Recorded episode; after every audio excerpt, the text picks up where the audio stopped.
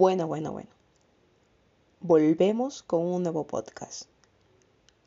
Como número 3, como último y por ello no menos interesante en el top de las casas con más fama de tener actividad paranormal, tenemos a la casa de Boleskin o también llamada Boleskin House.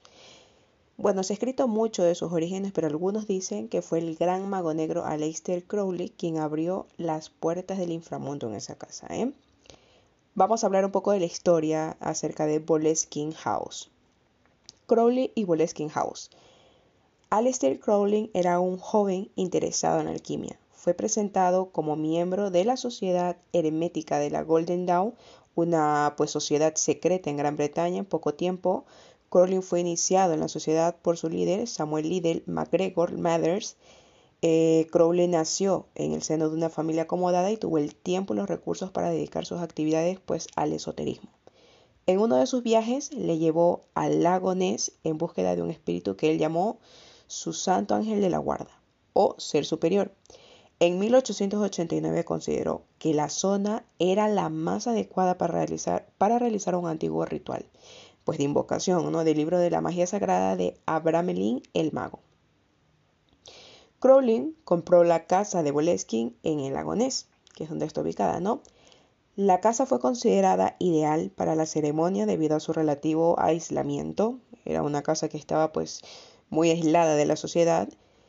Construyó en dirección norte una terraza adornada con arena fina del río, un lugar donde, pues según el ritual, las huellas de los espíritus iban a aparecer. Crowley, considerado la casa, consideró pues que la casa sería una especie de meca esotérica o un punto focal para la energía mística, ¿no? Lo que convertiría en un poderoso centro para la, para la realización de intensos rituales mágicos. Cuando la preparación pues de esta casa terminó, Crowley comenzó el ritual citando en su diario personal la promesa de no ofender a Dios o de realizar cualquier daño a ninguna persona, ¿no? Ahora vamos a hablar un poco del ritual. Sus intenciones para la ceremonia pues eran simples, invocar lo que él llamó los señores de la oscuridad. En un ritual minucioso de seis meses que les obligaba a servir a las fuerzas del bien, un proceso pues que culminaba con el contacto del ser superior, un ángel de la guarda, que pues vería Crowley a través de la iluminación. Como se pueden imaginar, pues esto no acabó con el resultado deseado. En su diario, Crowley describe algunos de los fenómenos extraños en el ritual. Él cita la siguiente, el siguiente párrafo, ¿no? Un día volví de cazar, de cazar conejos en el cerro y encontró a un sacerdote católico, encontré a un sacerdote católico en mi estudio. El sacerdote me comentó que en el pueblo estaban sucediendo cosas extrañas. Un vecino había estado delirando durante días e intentó matar a su mujer. Habían otros que sin saber por qué tenían terror a todo y no querían ni salir a la calle.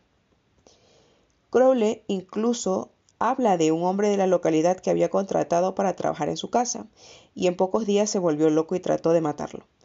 A pesar pues de estas señales claras, Crowley continuó trabajando en el ritual yendo tan lejos como para negar las visitas de amigos por miedo a su seguridad. Corley tuvo que dejar el ritual y abandonar la casa para ayudar a su mentor, Mothers, de la sociedad Golden Dawn. Bueno, los fenómenos paranormales en la casa Boleski. Poco después de que Crowley se marchó a París, los lugareños comenzaron pues a comentar los extraños fenómenos en la casa, como los nubarrones negros que estaban alrededor de la casa Boleskin. A su regreso a Boleskin, Crowley sintió cambios en su estado. Él ya no era el mismo, según su diario, ¿no? Cita la siguiente frase nuevamente. Todo ha cambiado, ya no es como era antes. Mientras preparaba los talismanes, una tarea que me propuso en la zona más soleada de la casa, tuve que usar luz artificial Incluso en los días con más luz, con más luz era una oscuridad casi que se podía sentir. El fenómeno es difícil de describir. Era como si mi facultad de la visión tuviera alguna interferencia. Era lo que citaba um, Crowley, ¿no? El principio del fin. Crowley estuvo un poco tiempo en la casa, sus viajes a Nueva York y luego a Egipto, donde volvería a intentar ponerse en contacto con su santo ángel de la guarda, esta vez invocando, invocándolo pues con el éxito, ¿no? La casa Boleskin fue cambiando de dueños. Uno de los propietarios, la estrella de cine británico George Sanders, intentó construir una granja de cerdos en la propiedad. La empresa fracasó. Su compañero fue enviado a la cárcel y los animales murieron de hambre. Otro propietario, un excomandante del ejército, se suicidó en la antigua habitación de Crowley. Anna McLaren, su ex ama de llaves, describe la escena. Encontré al perro del comandante con un hueso en su boca. Le dije, ¿de dónde sacaste esto? Fui a mirar por todos sitios. Cuando entré a su habitación vi al comandante muerto. Se había pegado un tiro. Los detectives me dijeron que el hueso era de su cráneo. En 1934, Crowley se declaró en bancarrota. En la década que siguió, Crowley se convirtió en adicto a la heroína y murió de una infección respiratoria a los 72 años. Su enfermera y otro testigo informó de sus últimas palabras como a veces me odio a mí mismo. La herencia.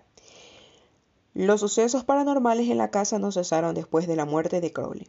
Uno de los admiradores más famosos de Crowley, el guitarrista de Led Zeppelin, Jim Page, compró la casa en los años 70, sabiendo la importancia de la propiedad para Crowley. En 1975 concedió una entrevista a la revista de Rolling, Stone, de Rolling Stone donde describió algunas de las malas vibraciones que había en la casa.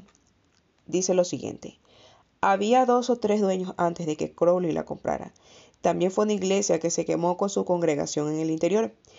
Fenómenos extraños han sucedido en esa casa que no tenían nada que ver con Crowley. Las malas energías estaban ahí. Un hombre fue decapitado y a veces se podía oír su cabeza rodando, dijo Page.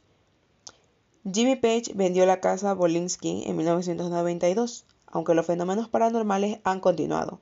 El silencio sobre esta casa reside en la zona. Nadie quiere hablar sobre esta misteriosa casa.